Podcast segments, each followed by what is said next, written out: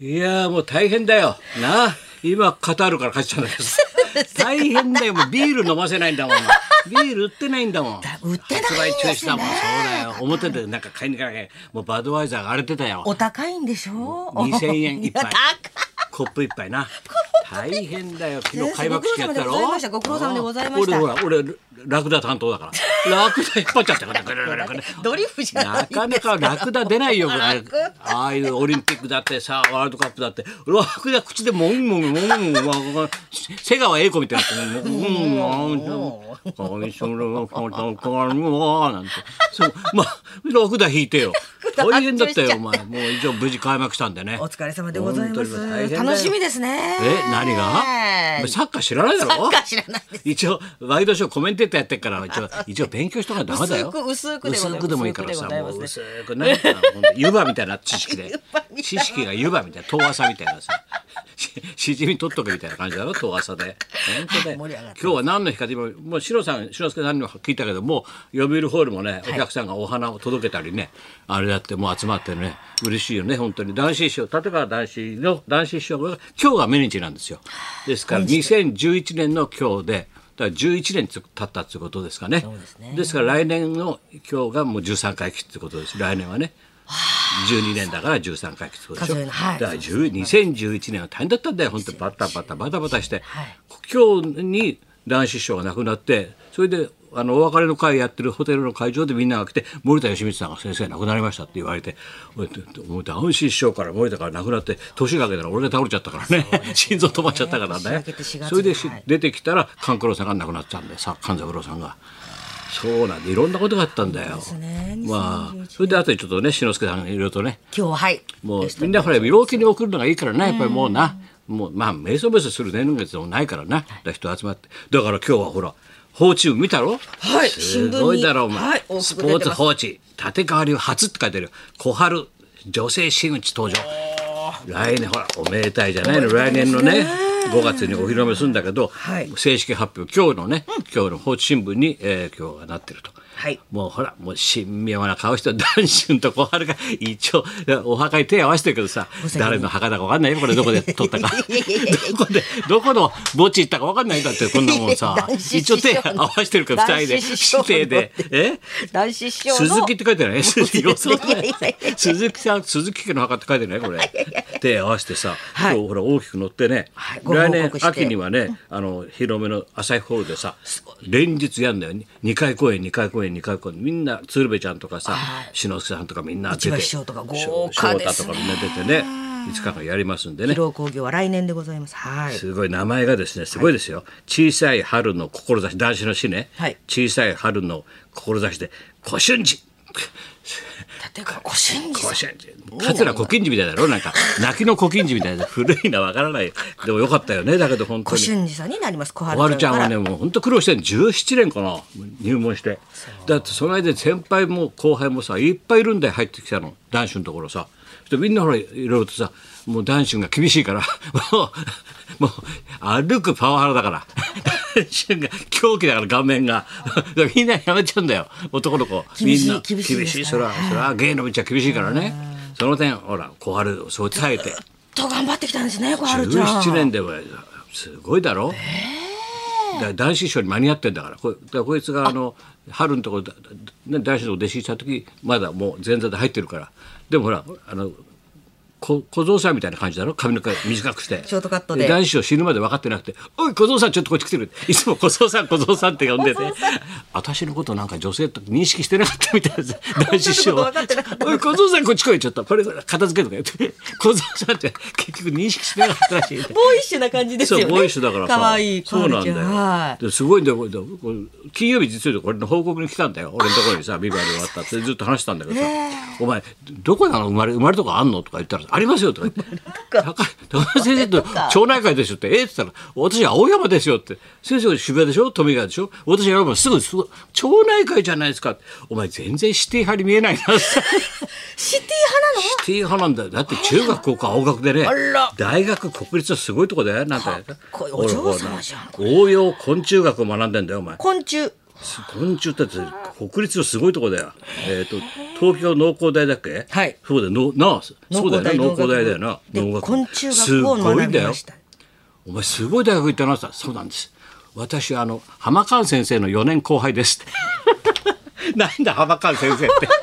先生の4年後輩で、あ、そりゃいいや、可愛がってもらいましたそうなんだよ。あいつもそうなんだよ。浜川もそうなんだよ。あーすごいです。大学院にも進学すしたと。いうごいよ。それで勉強していろんなことやって男子のとこ弟子入りしたんだもん。よかったよな。えー頑張りましたね。本当に。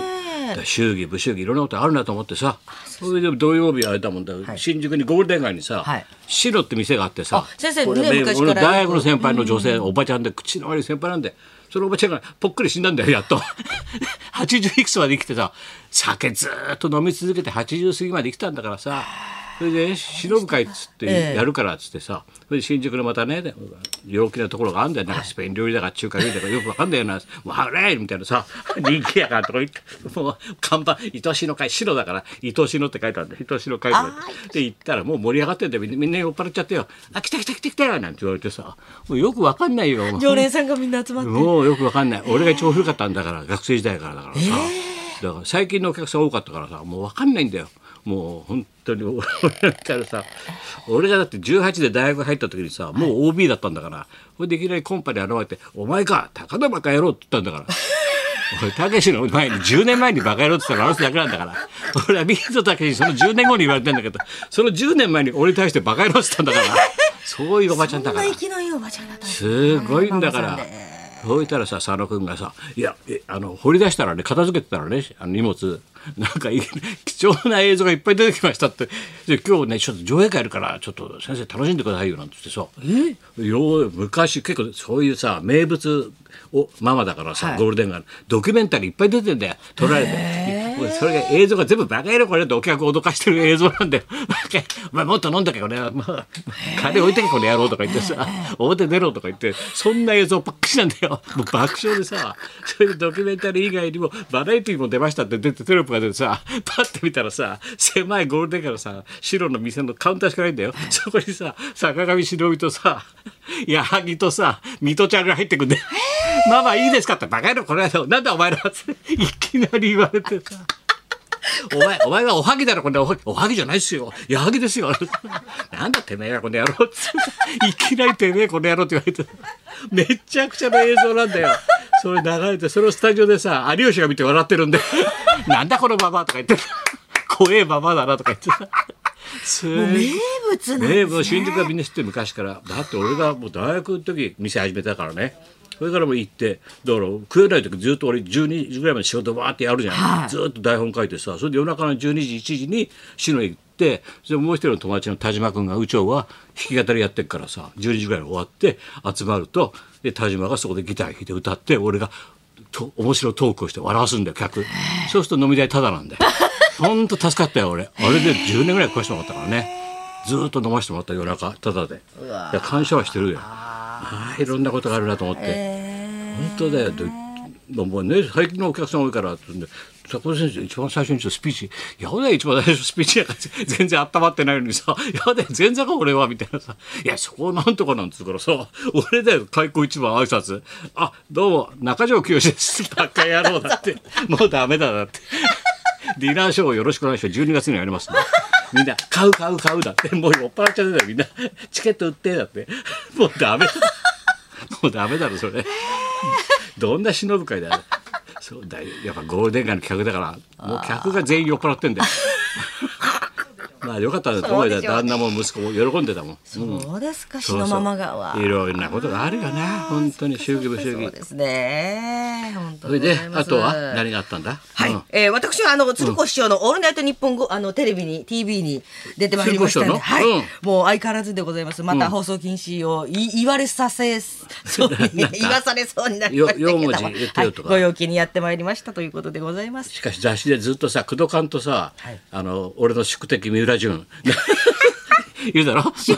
面白い。三浦淳。三浦淳とさ工藤官がずーっとさ対談してる。二人でただだらだら喋ってるって何十回もやってる連載してる 雑誌があるんだよ。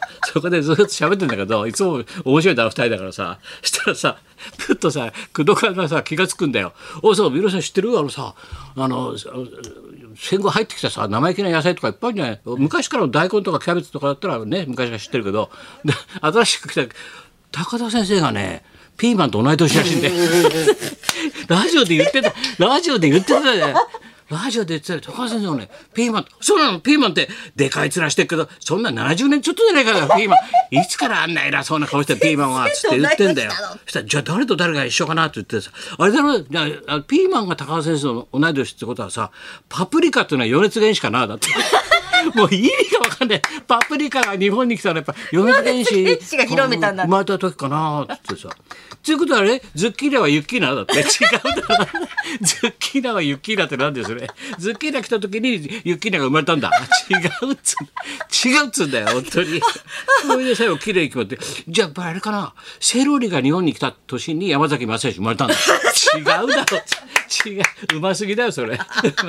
そういう雑談してんだよ、うまいね。面白いですね。俺がこうピーマンと同じ知ったのが先生のピーマンとのお話からですよ。衝撃読んでるよねに。同い年だってことになんかすごい衝撃受けたらしいんだよ。ち昭和の小さい頃はなかったですもん。そんなおしゃれな野菜なんか。ないないそんなのな。ないですないです、うんそういうことでいろんなことがあるなと思って勉強になるなと思った今日これところですよそれじゃあそろそろ参りましょう。はい、人気者本日は立川志の輔師匠が生登場でございます、はい高田文夫と。松本明子のラジオビバリーヒルズ